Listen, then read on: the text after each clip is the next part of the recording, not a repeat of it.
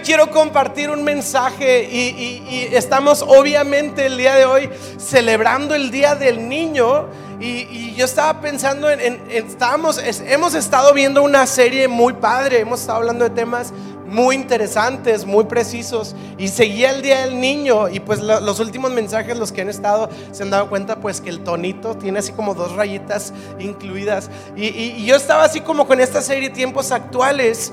Y dije, no, si voy a hacer un paréntesis para hablar de algo especial por el Día del Niño.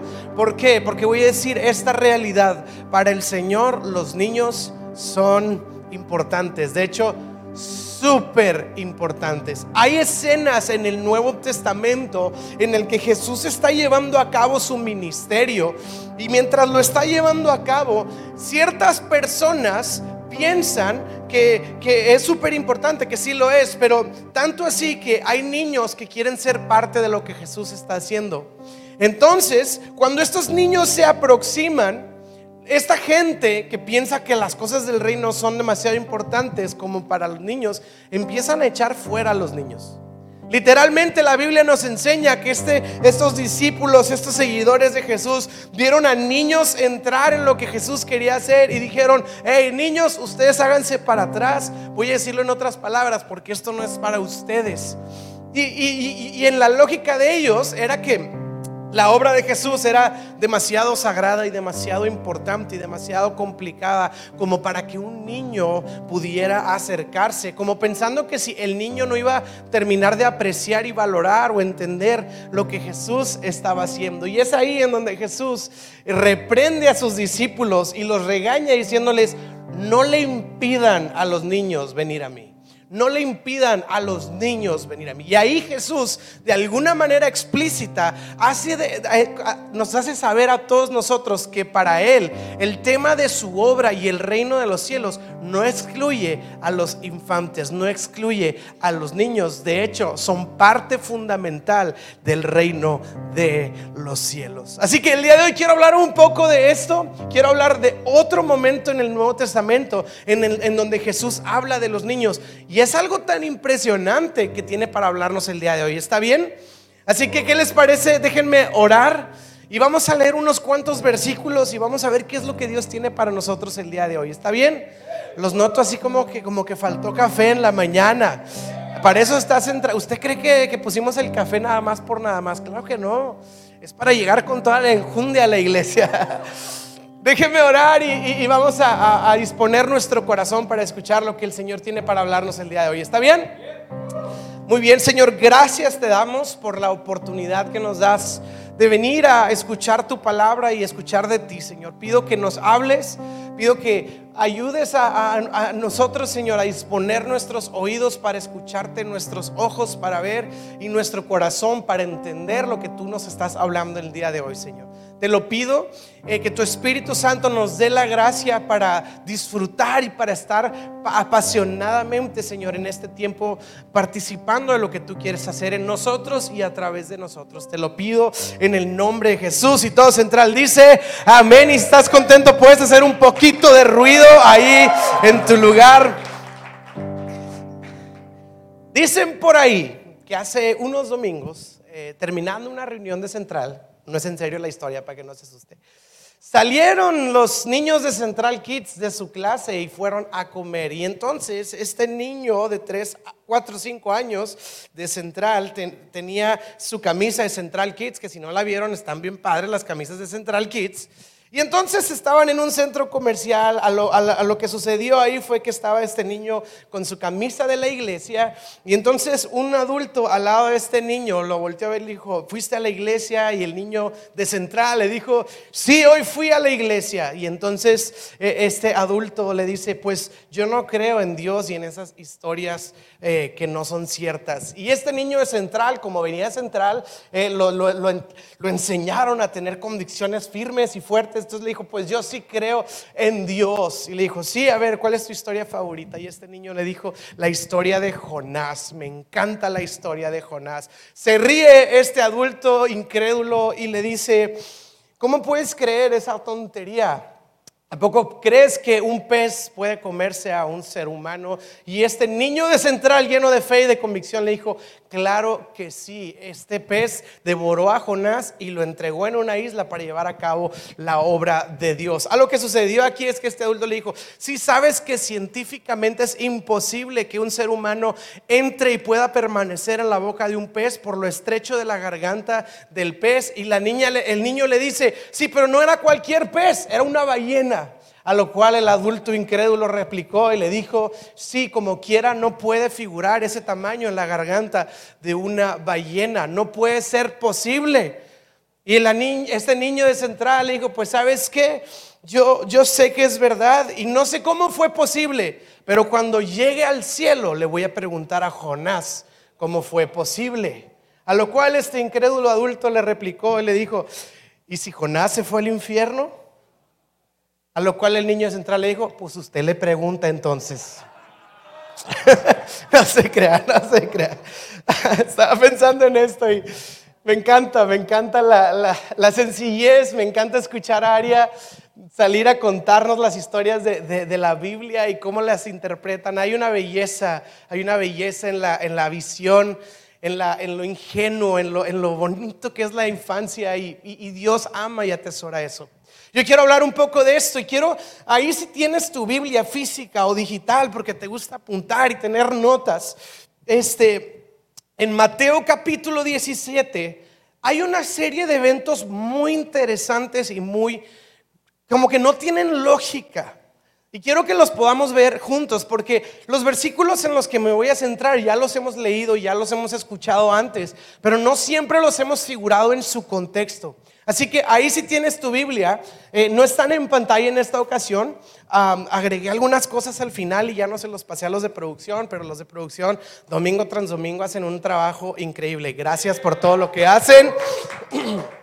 Pero quiero que vea conmigo esto, Mateo 17, versículo 22. Mateo 17, versículo 22. Y quiero que vea lo que está pasando aquí. Dice, y cuando volvieron a reunirse en Galilea, Jesús les dijo a sus discípulos, el Hijo del Hombre será traicionado y entregado en manos de sus enemigos. Lo matarán, pero al tercer día resucitará de los muertos. Y dice la Biblia, y los discípulos se llenaron de profundo dolor. ¿Ok? Entonces Jesús está con sus discípulos en Galilea y ellos están teniendo conversaciones. Y Jesús les dice a sus discípulos, tengo algo que decirles. Los discípulos escuchan la enseñanza y Jesús les dice, la noticia es esta, me van a traicionar, me van a arrestar, me van a entregar y voy a morir. Yo voy a morir. Y al tercer día voy a resucitar. Siento que eso no entró bien por los oídos de los discípulos porque termina diciendo que los discípulos se entristecieron y estaban gravemente atormentados por lo que Jesús les acababa de decir. Lo cual tiene sentido. Vamos a tratar de figurarlo como si estuviéramos ahí. Imagínate que tú tienes tu vida y de repente llega el Mesías. El Mesías te dice, sígueme. Y tú lleno de fe, de esperanza y de expectativa, dejas todo lo que tienes, abandonas abandonas toda tu seguridad y decides seguir a este hombre que vendría a reinar, que era el Mesías esperado, y ahora lo estás siguiendo y empiezas a ver sus milagros, empiezas a ver su bondad, empiezas a ver su misericordia, empiezas a ver cómo sirve a las personas y tu corazón empieza a ser impactado por la grandeza de esta persona, de Jesucristo. Empiezas a ser cautivado por su poder, por su gracia. Ves que no hay nadie como Él. Empiezas de verdad a quedar completamente cautivado por la persona de Jesús. Ahora entiendes que toda tu vida se trata de Él y de repente la persona que es más importante importante y amada por ti en ese momento que es Jesús, te dice, voy a morir. Es una noticia dura de asimilar. Voy a morir. Imagínate los discípulos que habían abandonado su vida y su seguridad y ahora tenían un sueño y ahora escuchan que la persona que está encabezando ese sueño va a morir. Pareciera humanamente hablando decir como que habrá valido la pena la decisión que tomé porque yo pensé que esto iba a ser para siempre y ahora me está diciendo que va a morir. Y yo quiero que podamos meternos por un momento dentro del corazón de los discípulos y tratar de procesar lo que ellos están pensando. Imagínate la, lucha de de, pensamientos, esta, esta serie de, revoltura de emociones, de decir, pues dice que va a resucitar, pero pues nunca lo hemos visto eso suceder. Qué fácil es decirlo ahorita que todavía no muere, ¿verdad? Y, y, están ellos en esta idea, en esta lucha de pensamientos. Imagínate, imagínate, de seguro ellos pensaban, ¿y cómo le voy a decir a todos mis amigos?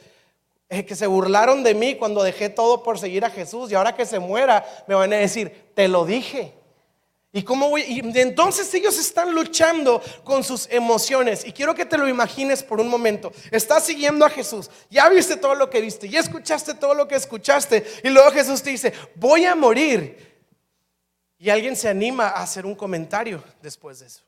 ¿Cuál sería la primera conversación después de escuchar de Jesús que vas a morir? ¿Qué sería lo lógico que le pudiéramos preguntar? Piénsalo, piénsalo, piénsalo. Y pues creo que hay varias ideas creo que la mayoría seguramente están relacionadas justamente a eso, a su muerte, o y qué va a pasar, y qué de nosotros, y qué es, cómo vas a resucitar, y qué significa la resurrección. Yo creo que pueden haber un montón de dudas que pudieran surgir de una noticia así, relacionadas a eso. Bueno, si seguimos leyendo la Biblia, la siguiente conversación, ¿sabe de qué se trató? Me encanta la Biblia, de impuestos. Esa fue la lógica de los discípulos. Vas a morir, Jesús. Oye, ¿y cómo le hacemos? O sea, ¿hay que pagar impuestos? Obviamente, no lo que piensas cuando escuchas una noticia de algo así, ¿no? Claro que no, está súper extraño. Y yo estoy leyendo la Biblia y digo, ¿por qué? ¿Por qué empezaron a hablar literal, literalmente acerca de los impuestos después de haber escuchado que Jesús iba a morir? No tiene lógica. Bueno, obviamente, seguro, pues a lo mejor andaban ahí, les estaban llegando estos mensajes de, tiene un nuevo mensaje en su buzón tributario y a lo mejor ahí por eso salió este a flote, ¿verdad? A lo mejor ya tenían varias notificaciones de esas. ¿Por qué? Porque hablan acerca de los impuestos. Jesús, pero si vamos a pagar impuestos o no. ¿Cuál es la lógica de esto? Y más allá del tema de los impuestos, en sí hablando como de dinero y como hablando de trámites y de cosas, eh, eh, responsabilidades ciudadanas o lo que sea, fiscales, lo que realmente está brotando en el corazón de los discípulos en ese momento hay que entenderlo de la siguiente manera. Para ellos los impuestos, digo, siempre lo han sido así, pero quiero que lo veas de esta manera. Ellos esperaban a un Mesías que vendría a liberarlos de la opresión romana. Ellos esperaban un Mesías militante. Ellos esperaban un Mesías que iba a ser libertador.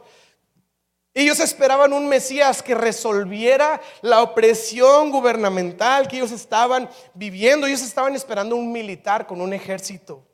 Para ellos el Mesías era esto. Y si te fijas en el relato del Evangelio, parece, vas a ver que hay muchas veces que como que los discípulos están esperando que Jesús saque la espada. Muchas veces, te das cuenta, antes de que arresten a Jesús, llega el momento en que lo arrestan y ahora sí Pedro saca eh, el cuchillo, ¿verdad? Y dice, ahora sí Jesús, este es el momento, porque ellos estaban esperando que en un punto Jesús sacara una espada y levantara un ejército, hablara a unos caballos y dijeran, ahora sí, Roma, vamos contra ti. Y aventara una espada a Jesús y gritara, freedom. Bueno, para los que vieron la película saben, y ellos tenían esto en mente. Y ahora Jesús les está diciendo, los romanos que tanto ustedes quieren que derrote y que tanto quieren liberarse, me van a matar. Entonces, la lógica es, ¿cómo? O sea, nos venías a liberar de unos tipos y ahora estás diciendo que esos mismos tipos también te van a hacer algo a ti. Y entonces vamos a seguir pagando impuestos. La pregunta es, entonces, ¿no vamos a tener libertad? Y lo que estos discípulos están de una manera muy profunda preguntando es, ¿cuándo vamos a ser libres? ¿Cuándo vamos a poder vivir una vida sin imposición, impuestos? Una vida sin opresión. Es un clamor interno de vivir una vida en libertad. Y este es el primer la primera idea de ellos, un clamor hacia la libertad que ellos estaban esperando hallar en la persona de Jesús.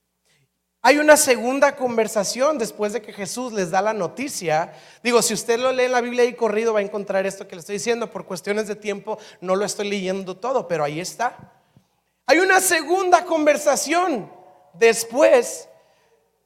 No le da ganas de estar allá adentro a mí, sí, la verdad. Bueno, que Dios los bendiga, Dios los ama a todos. Este, vámonos. Este, y la segunda conversación está también súper interesante. Ya hablamos de los impuestos.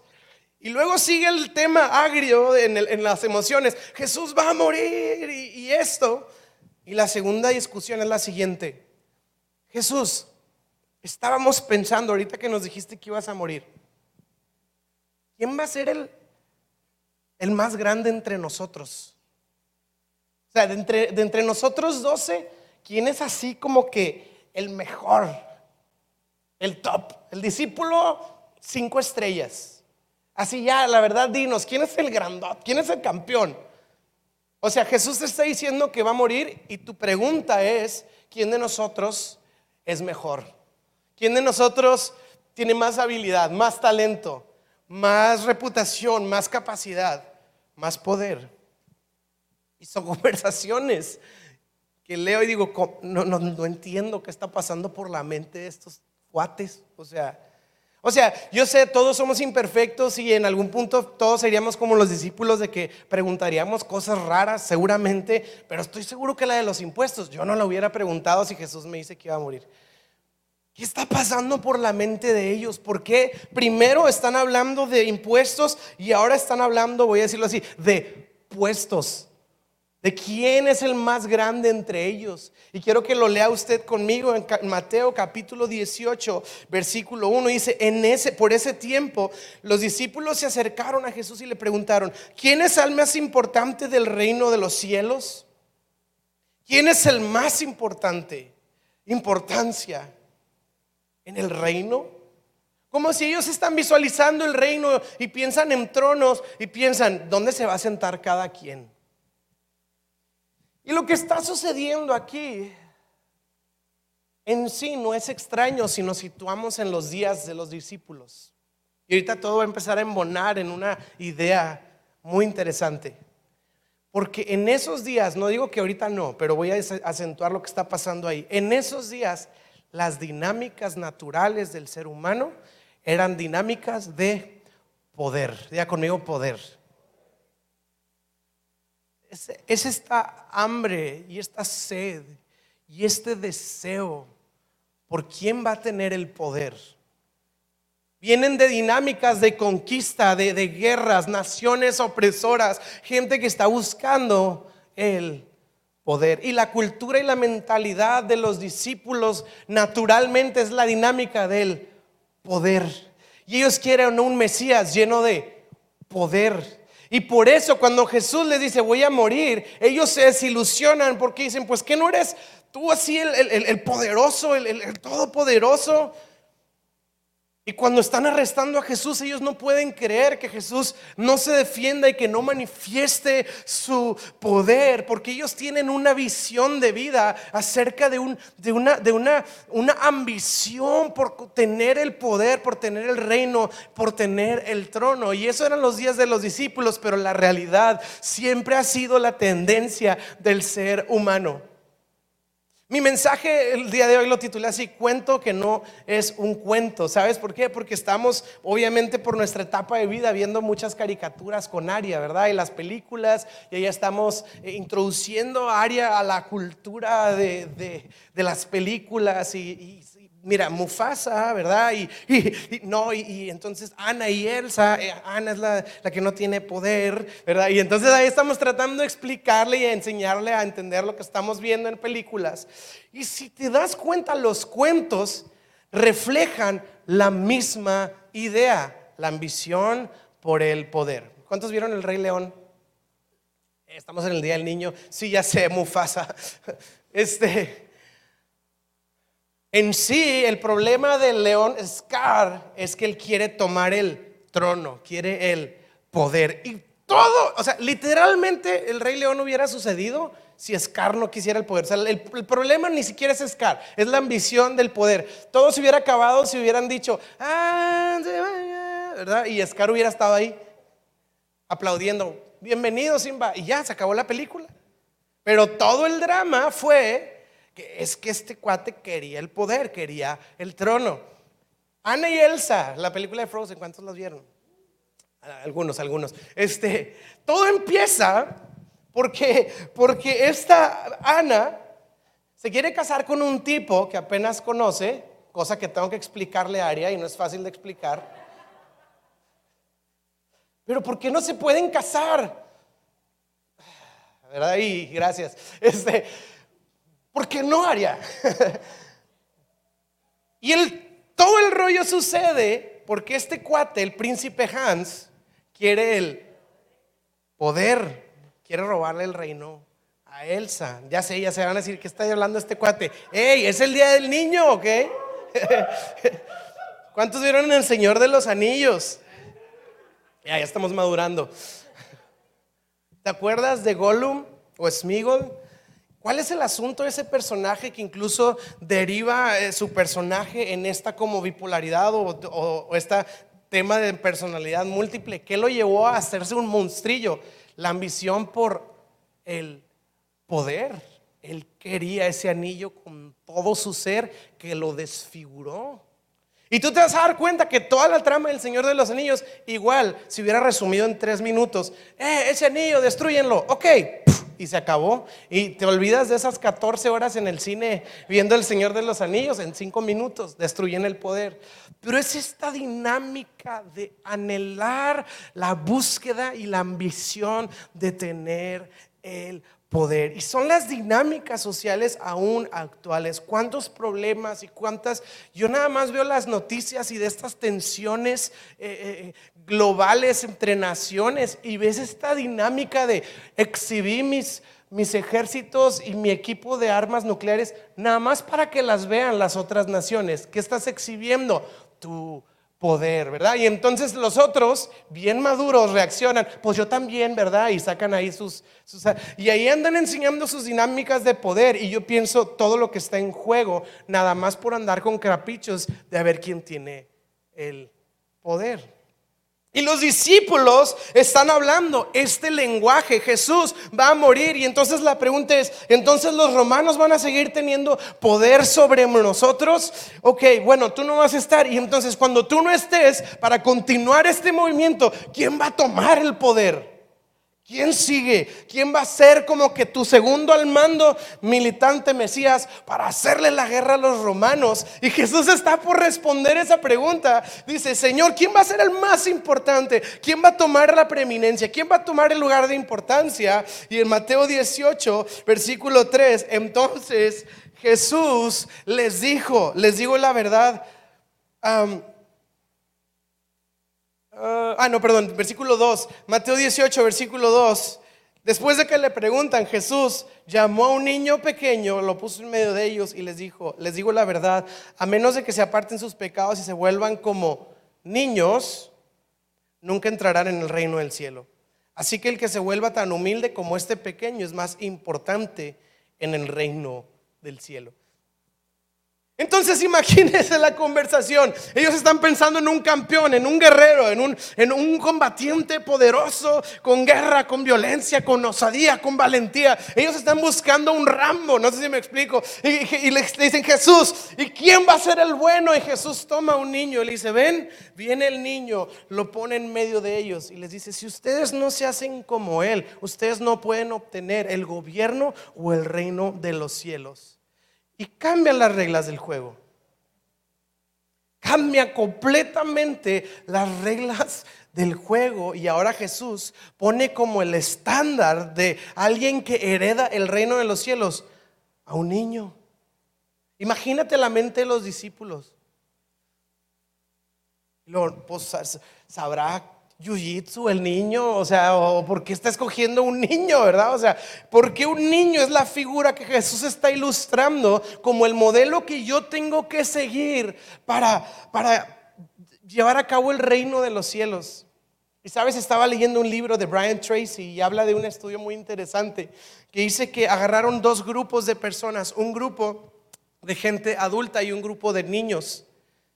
Y a ambos les dijeron, tienen no sé cuántos minutos, muy pocos minutos, para construir una estructura con cinta, o sea, cinta adhesiva y pasta. O sea, pasta durita, ¿verdad? Así como todavía no, no, preparada. Entonces tienen tantos minutos para construir una estructura. Y eran niños muy pequeños y adultos. Y entonces al final lo interesante de este estudio fue que los que lograron construir algo, no perfecto, pero algo, fueron los niños. ¿Y qué vieron en el estudio? Que los adultos se tardaron mucho tratando de delegar quién iba a ser el encargado del proyecto. Y los niños le entraron a lo que le tenían que entrar. Los adultos, a ver, sí, ok, mira, yo, yo creo que igual yo, yo me encargo y tú, entonces, mira, tú has, y empezaron a ver quién va a tener el poder y los niños simplemente hicieron lo que tenían que hacer, sin importar a quién brillaba, sin importar quién iba a llevarse el crédito, sin importar quién se iba a llevar el premio, simplemente hicieron lo que tenían que hacer. Y los discípulos caben en este estudio perfectamente, porque ellos están tratando de lidiar con quién va a ser el encargado, con quién va a ser el poderoso. Y Jesús dice, no, no, no, no, no, la agarraron súper mal. Vean a este niño y esta sencillez de corazón, esta inocencia, esta humildad es la que ustedes necesitan para heredar lo que tiene Dios para ustedes, para entender lo que tiene Dios para ustedes.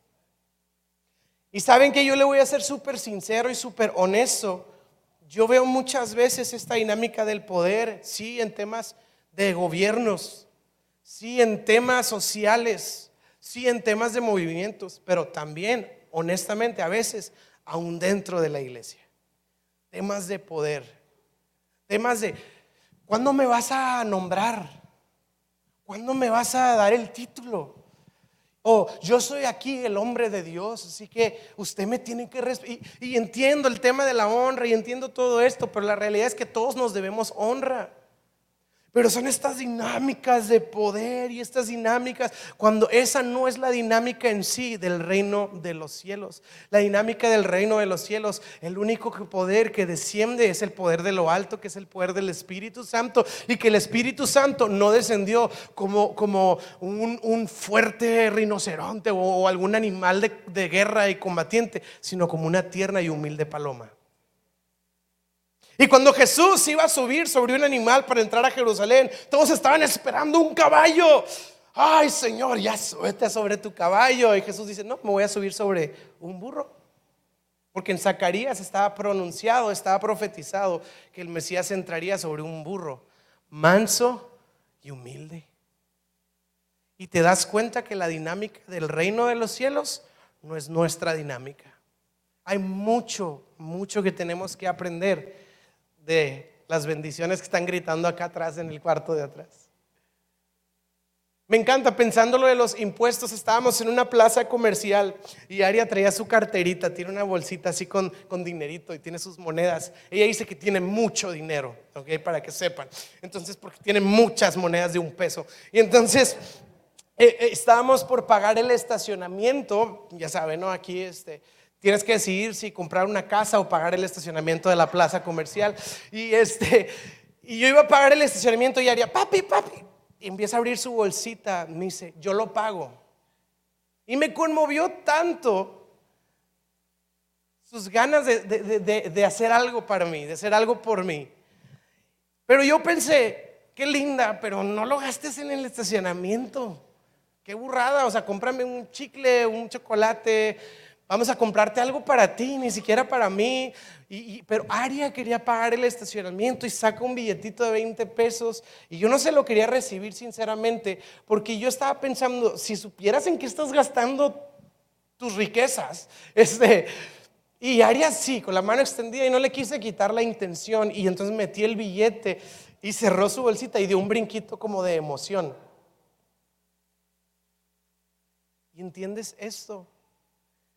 Es que a Aria no le importó si era para un estacionamiento, si el estacionamiento se hace responsable o no de un daño o robo a mi vehículo.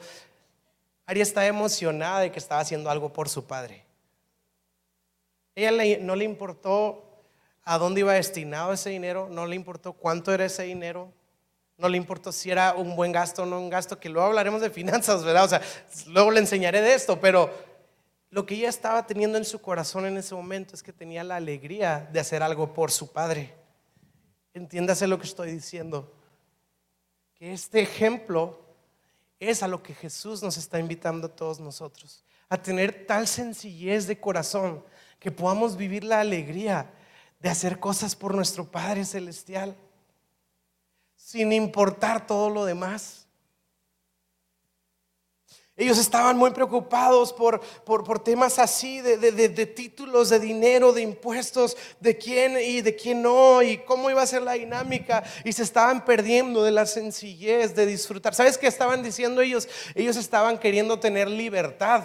Y si hago un contraste entre mí como persona y Aria, cuando pagamos el estacionamiento, ¿sabe quién tiene libertad? Aria y yo no, porque yo estoy atorado así metiendo los 28 pesos, así como que... Ah, ¿verdad? Y no se hacen responsables si hay un daño o un robo a mi vehículo, ¿verdad? Aparte, y Aria no está preocupada por eso.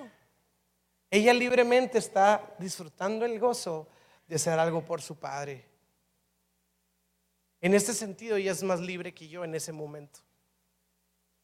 Porque ella está viendo una sencillez de corazón. Ahora quiero irme dirigiendo hacia el final de este mensaje, resaltando en sí a qué se refiere Jesús con ser como niño específicamente en este ejemplo. Porque la realidad es que estos versículos pudiéramos usarlos pues como cada quien quiera si decimos ser como niños, Yo, yo puedo decirle lo que a mí se me ocurre de ser como niño y usar estas ideas, pero en realidad Jesús sí especifica qué cosas de ese niño está resaltando. Si hay algo, no es así como que, pues predicador, usted imagínese lo que usted quiera de los niños y úselo para su predicación como convenga. No es el caso. Jesús sí especifica lo que está resaltando el niño. Y quiero que lo leamos juntos, Mateo, Mateo 18, y dice el versículo 4. Así que el que se vuelva tan humilde como este pequeño es el más importante en el reino de los cielos. ¿Y sabes qué resalta Jesús de este niño? Humildad. Ahora, ¿de verdad ese, como que esa cualidad la figura usted en un niño?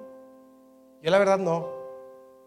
Yo no me imagino viendo a una niña disfrazada, de princesa o a un niño disfrazado de Spider-Man, diciéndole, qué padre tu disfraz de Spider-Man, diciendo, ah, no, no, pero ah, gracias, pero no, mi papá me lo regaló, o sea, y no soy el verdadero Spider-Man.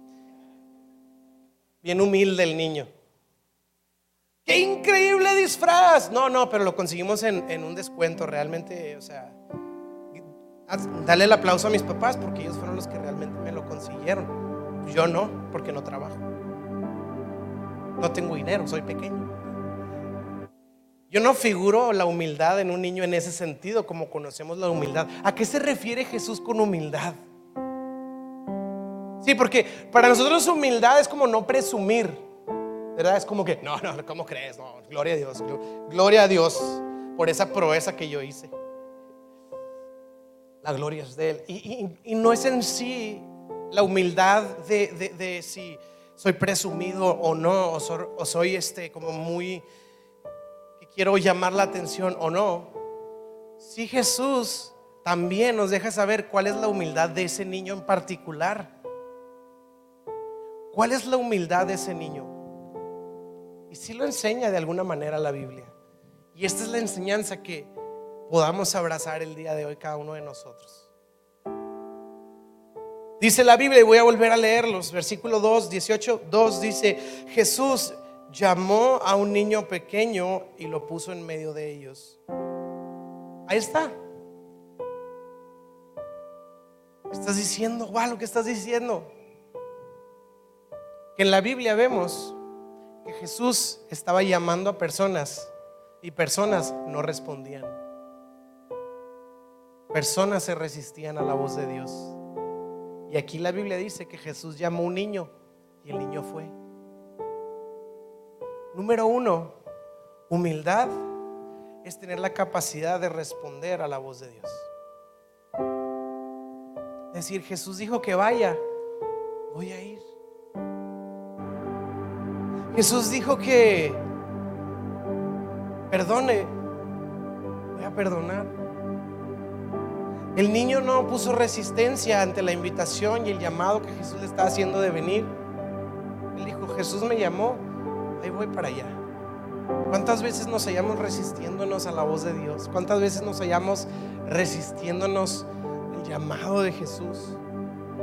Y Dios habla de eso a lo largo de toda la Biblia. Ay, corazón duro y duros de cerviz, le llama al pueblo. ¿Por qué endurecen su corazón y son necios como sus padres? Y este niño escucha la voz de Jesús. Hijo, ven. Y va. Voy a decirlo así, el niño tiene la capacidad de obedecer la voz de Jesús. Número uno. Y eso es humildad. Y número dos, me encanta. Quiero que te lo imagines así. Viene el niño y Jesús lo pone en medio de ellos. Yo trato, de, yo trato de pensar, imagínese que usted el día de hoy está ahorita comiendo en un restaurante, lo que sea, ¿no? Y llega alguien y, oye, te voy a cargar y te agarra así en los brazos. Qué pena, ¿no? No me cargues, o sea. No, no, sí, sí te cargo y que esté así levantado usted en medio de un restaurante. Suéltame. Qué vergüenza. Pero un niño, tú lo, es más, al contrario, no solo lo cargas, te pide que lo cargues voy a decirlo así, el niño no tiene problema de estar siendo levantado por tus brazos. Y sabe que es humildad reconocer que no es en nuestras fuerzas, reconocer que no es en nuestro talento, reconocer que no es en nuestra capacidad y dejar que sean los brazos de Dios los que nos levantan y nos ponen donde nos tengan que poner.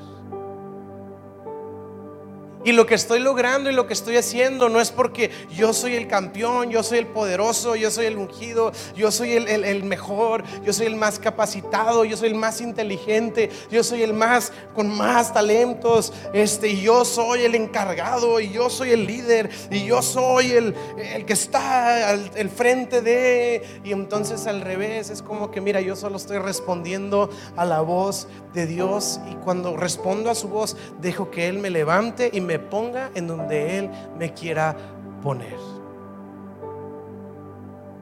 Humildad es descansar en los brazos de nuestro Padre. Reconociendo esto, que Él es quien nos sostiene, que Él es quien provee, que Él es quien nos guía, que Él es y no nosotros, que solo a Él es la gloria y no a nosotros. Y en este sentido, al hablar de ser levantados por los brazos de un padre, estoy hablando en todo lo que eso significa. Ya estamos en esta etapa en la que Aria se queda dormida en el carro. Y me da risa porque se queda dormida en casa de su abuelita. Yo la cargo, la pongo en el carro, medio se despierta y ve así un carro y luego se, duerme. Y luego la acuesto en su cama y medio se despierta. Y yo me imagino como que está pasando Estás en tres escenarios totalmente distintos mientras duermes, pero sabes, ella ni se asusta ni se preocupa, porque al final ella sabe que su papá o su mamá la están cargando y ella está segura porque está en los brazos de sus padres. Y esta es la humildad que necesitamos de decir, yo no estoy caminando por la vida porque sea el mejor, ni porque soy el campeón, ni porque soy el elegido, ni porque soy el favorito, ni porque soy el ungido, ni porque soy el que tiene dones y talentos, ni capacidades. Yo estoy en esta vida descansando en los brazos de un Padre amoroso que me levanta, que me guía y que me pone donde Él quiera. Y yo simplemente estoy viviendo la vida en una confianza de que soy un hijo amado en las manos de un Padre amoroso. Nuestra sociedad regia, con todas sus virtudes, sufre mucha ansiedad y mucho estrés. Muchas veces innecesario, en mi opinión, pero como quiera lo vivimos porque son las dinámicas de la sociedad. Y la realidad es esta. Creo que muchas veces este estrés viene porque no hemos aprendido a descansar en los brazos de nuestro Padre Celestial. Así que, ¿por qué no nos ponemos de pie para orar?